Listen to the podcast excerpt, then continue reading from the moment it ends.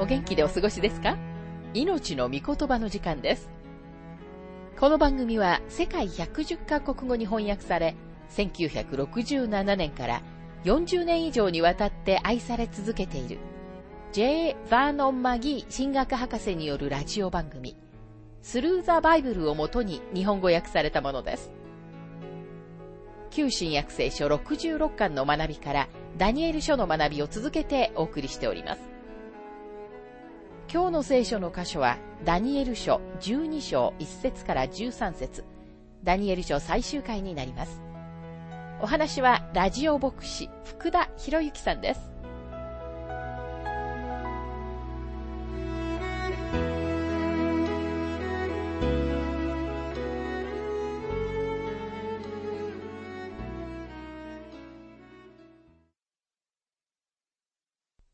ダニエル書12章の学びをしていますが、12章の一節。その時あなたの国の人々を守る大いなる君、ミカエルが立ち上がる。国が始まって以来、その時までかつてなかったほどの苦難の時が来る。しかしその時、あなたの民で、あの書に記されているものはすべて救われる。ここで私たちのためにミカエルが名指しされています。彼は大天使の肩書きを与えられている唯一の見つかいです。ユダ9節には、見つかいの頭ミカエルは、モーセの体について、悪魔と論じ、言い争ったとき、あえて相手を罵り、裁くようなことはせず、主があなたを戒めてくださるように、と言いました。と書かれています。彼の名前は、神様にとって他に彼のようなものがあるだろうかという意味です。彼こそがサタンを天から投げ落とします。目次録12章の7節から9節にはこのように書かれています。さて、天に戦いが起こって、ミカエルと彼の使いたちは、竜と戦った。それで竜とその使いたちは応戦したが勝つことができず、天にはもはや彼らのいる場所がなくなった。こうしてこの巨大な竜、すなわち悪魔とかサタンとか呼ばれて全世界を惑わすあの古い蛇は投げ落とされた。彼は地上に投げ落とされ、彼の使いどもも彼と共に投げ落とされた。ここでダニエルがはっきり書いているように、ミカエルはイスラエルの国を守り、イスラエルのために立つものなのです。彼の戦略は、目次録12章の14節から16節にヨハネによって説明されています。しかし女は大足の翼を二つ与えられた。自分の場所である荒野に飛んで行って、そこで一時と二時と半時の間、蛇の前を逃れて養われるためであった。ところが蛇はその口から水を川のように女の後ろへ吐き出し、彼女を大水で押し流そうとした。しかし地は女を助け、その口を開いて、竜が口から吐き出した川を飲み干した。あなたの国の人々と書かれていますが、これはイスラエルの国です。そうでないなら、この言葉には少しも意味がありません。かつてなかったほどの苦難の時が来るのです。これこそ主が、マタイの福音書24章の21節で、そのように呼ばれた大観難時代です。マタイ24章の21節その時には世の初めから今に至るまで、未だかつてなかったような、またこれからもないような、ひどい苦難があるからです。でも神様を信じるイスラエルの残りの者たちは保たれます。また24章の22節もしその日数が少なくされなかったら、一人として救われる者はないでしょう。しかし選ばれた者のために、その日数は少なくされます。また、ローマ人への手紙11章の26節こうしてイスラエルは皆救われるということです。こう書かれている通りです。救う者がシオンから出て、ヤコブから不経験を取り払う。続いて、目次録7章の4節それから私が印を押された人々の数を聞くと、イスラエルの子孫のあらゆる部族の者が印を押されていて、14万4千人であった。ダニエル書12章に戻りますが2節地の塵の中に眠っている者ののうち、多くの者が目を覚ます。ある者は永遠の命に、ある者はそしりと永遠の意味に。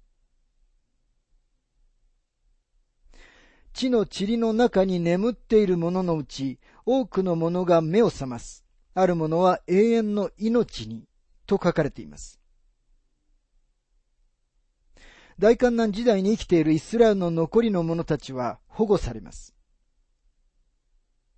そして大観難時代の間に救われるべき数えきれないほどの違法人たちも保護されるのです。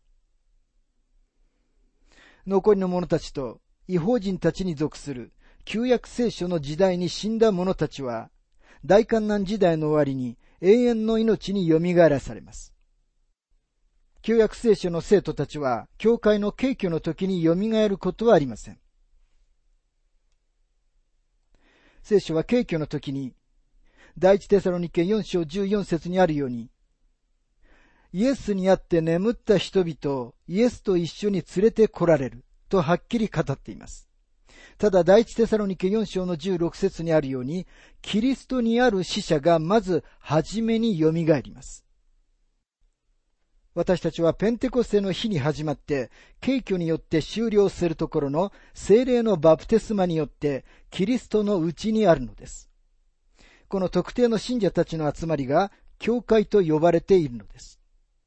コリント人への手紙12章の12節から13節には、教会の特徴について次のように書かれています。ですからちょうど体が一つでも、それに多くの部分があり、体の部分はたとえ多くあっても、その全部が一つの体であるように、キリストもそれと同様です。なぜなら私たちは皆、ユダヤ人もギリシャ人も、奴隷も自由人も、一つの体となるように、一つの御霊によってバプテスマを受け、そしてすべてのものが一つの御霊を飲むものとされたからです。キリストはイスラエルの一員だったご自分の弟子たちに、彼らは精霊のバプテスマを受け、教会と呼ばれる信者の集まりに加えられるのだと言われました。人の働き一章の五節。ヨハネは水でバプテスマを授けたが、もう間もなくあなた方は精霊のバプテスマを受けるからです。教会が敬虚されるときには、まだ旧約聖書の生徒たちは蘇らされません。どうしてでしょうか？なんなら彼らが御国に入るのは、大観難時代の終わりに、キリストがご自分の御国を建てるために地上に来られる時だからです。その時に旧約聖書の生徒たちが蘇らされます。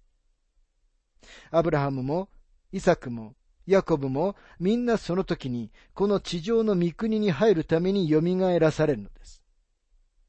ところがもし彼らが、教会の敬虚の時に蘇らされたなら、彼らは自分たちの盾事を抱えて、7年間そこらに立っていなければならないことになるのです。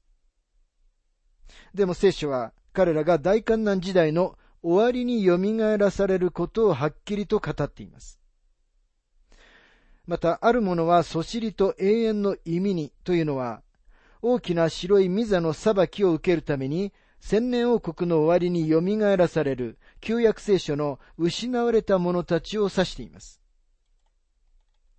目次録20章の11節から15節にはこのように書かれています。また私は大きな白い御座とそこに着座しておられる方を見た。地も天もその見舞いから逃げ去って跡形もなくなった。また私は死んだ人々が大きいものも小さいものもミザの前に立っているのを見た。そして数々の書物が開かれた。また別の一つの書物も開かれたが、それは命の書であった。死んだ人々はこれらの書物に書き記されているところに従って、自分の行いに応じて裁かれた。海はその中にいる死者を出し、死もハデスもその中にいる死者を出した。そして人々はおのおの自分の行いに応じて裁かれた。それから死とハデスとは火の池に投げ込まれた。これが第二の死である。命の書に名の記されていない者は皆、この火の池に投げ込まれた。ダニエル書12章に戻りますが3節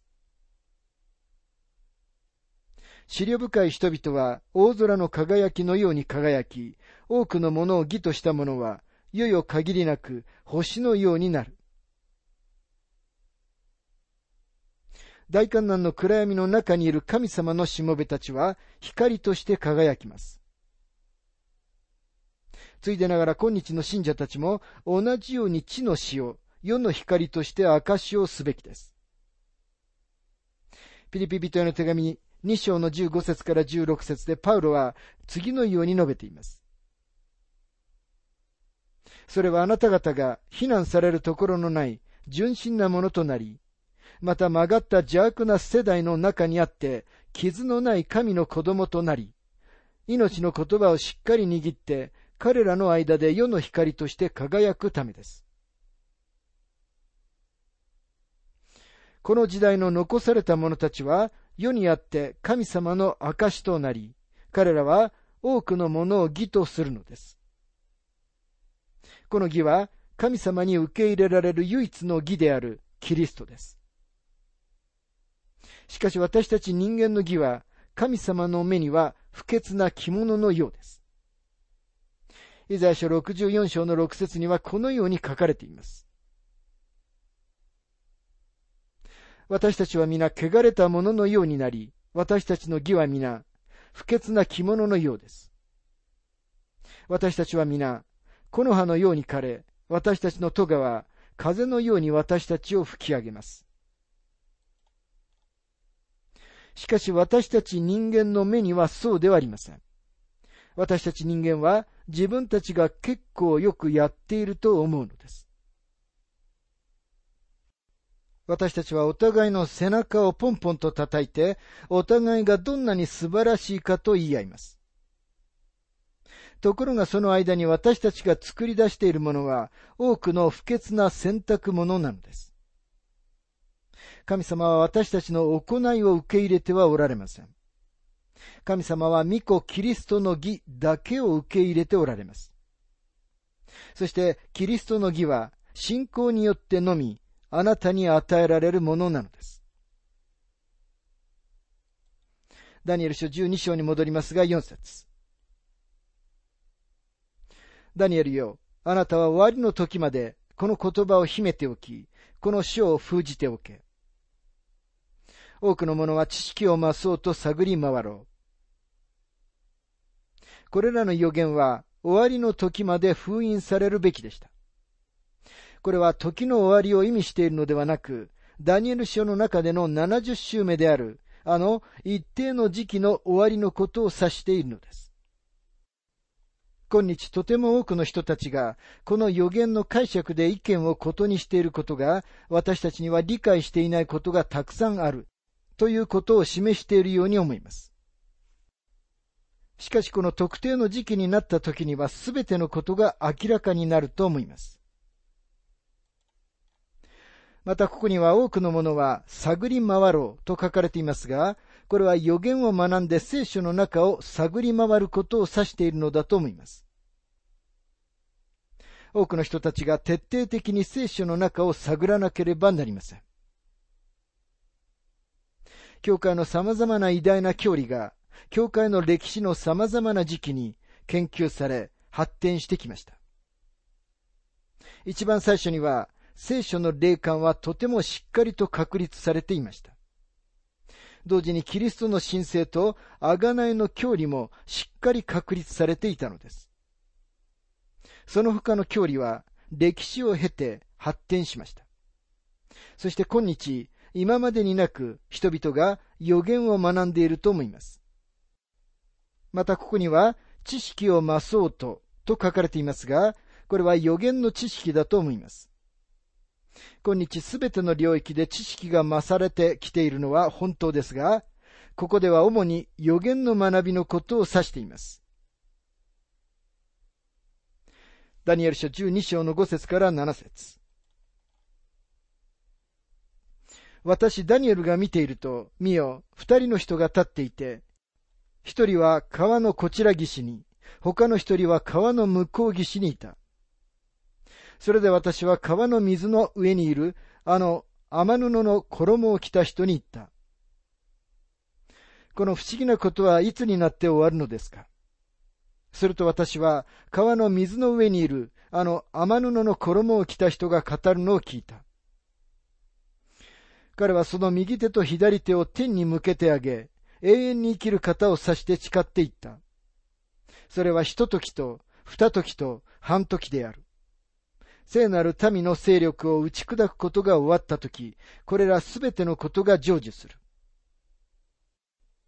この箇所は、十章の始まりにダニエルが見た幻を思い起こさせます。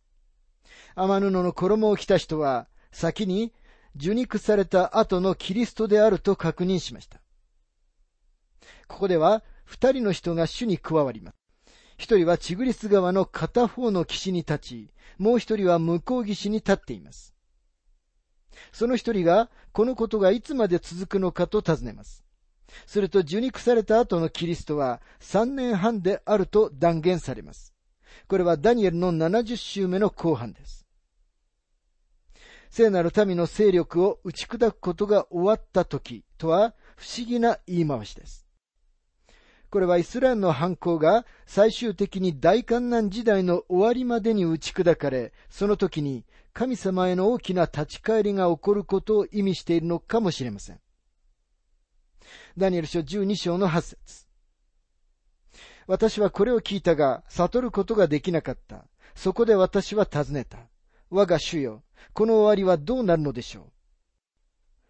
ダニエルはこの光景の目撃者ではありましたが、自分が見たこと、聞いたことを理解することができませんでした。ダニエルは困惑し、今見たばかりのこれらのすべてのことがどのように起こるのか知りたいと思いました。ダニエル書12章の9節彼は言った。ダニエルよ、行け。この言葉は終わりの時まで秘められ、封じられているからだ。ダニエルは再びこれらのことは終わりの時に起こること、そして一時的に封印されていることを思い起こさせられます。十節多くの者は身を清め、白くし、こうして練られる。悪者どもは悪を行い、一人も悟る者がいない。しかし、資料深い人々は悟る。次のような神様の偉大な原則は、ダニエルの時代から終わりの時まで天の摂理に関係なく勝ち残るのです。多くの者は身を清めとは、キリストのもとに来た人たちを指しています。テトス三章の五節にはこのように書かれています。神は私たちが行った義の技によってではなく、ご自分の憐れみのゆえに、このようにご自分の憐れみのゆえに私たちを清められるのです。また悪者どもは悪を行い、一人も悟る者がいないとは、生まれたままの人間を指しています。第一コリント人への手紙2章の14節にはこのように書かれています。生まれながらの人間は神の御霊に属することを受け入れません。それらは彼には愚かなことだからです。またそれを悟ることができません。なぜなら、御霊のことは御霊によってわきまえるものだからです。またここには、しかし、資料深い人々は悟ると書かれていますが、私たちは精霊によるのでなければ、真理を理解することはできません。また、ヨハネ16章の13節にはこのように書かれています。しかしその方、すなわち、真理の御霊が来ると、あなた方をすべての真理に導き入れます。御霊は自分から語るのではなく、聞くままを話し、また、やがて起ころうとしていることをあなた方に示すからです。ダニエル書12章に戻りますが、11節ジョークの捧げ物が取り除かれ、荒らす忌むべきものが備えられる時から1290日がある。この説の重要さはいくら強調してもしすぎることはありません。主イエスがマタイの福音書24章の15節でこの説を引用されたのです。マタイ24章の15節それゆえ預言者ダニエルによって語られたあの、荒らす憎むべき者が聖なるところに立つのを見たならば、読者はよく読み取るように。これは残りの者たちにとって大観難が始まるという合図です。1290日の間、獣の像が宮に据え置かれます。実際1290日は3年半を30日超えています。大観難の後半は1260日間であり、説明されていない何かの理由で、反キリストの像が、反キリスト自身が火の池に投げ込まれた後も30日間残されるのです。ダニエル書12章の12節幸いなことよ、忍んで待ち、1335日に達する者は、幸いなことよ忍んで待ちという説明以外には何も語られていませんが、ここにもう一つの日にちが与えられています。誰一人この解釈ができる人はいません。これは終わりの日まで封印されているからです。私たちは時々自分たちに実際に与えられている以上のことを知ろうと試みる必要はないのです。ダニエル書12章の13節あなたは終わりまで歩み、休みに入れ。あなたは時の終わりに、あなたの割り当ての地に立つ。主イエスがペテロに語られたように、ダニエルも死ぬと言われました。彼はキリストが帰って来られるのを生きていて目にすることはありませんが、千年王国に入るために死から蘇らされるのです。あなたの割り当ての地とは、ダニエルが旧約聖書の生徒たちと一緒に千年王国の始まりの時に蘇らされることを意味します。時の終わりに私たちはキリストの御国に入ります。それがたった今、私たちの目の前にある将来です。イエス様がご自分の御国を建てるためにこの地上に来られるという将来なのです。今私たちはこの希望を私たちの目の前に保たなければならないのです。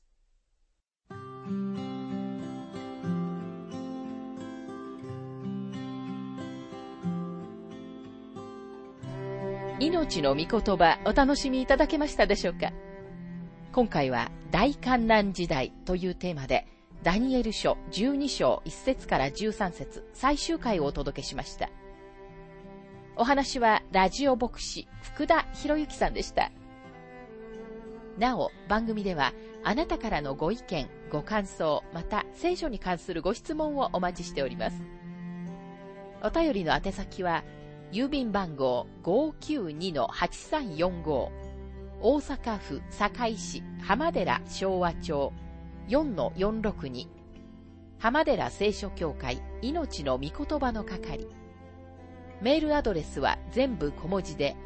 ttb.hbc.gmail.com または浜寺 at 浜寺バイブル .jp hamadera.bible.jp です。どうぞお気軽にお便りをお寄せください。それでは次回までごきげんよう。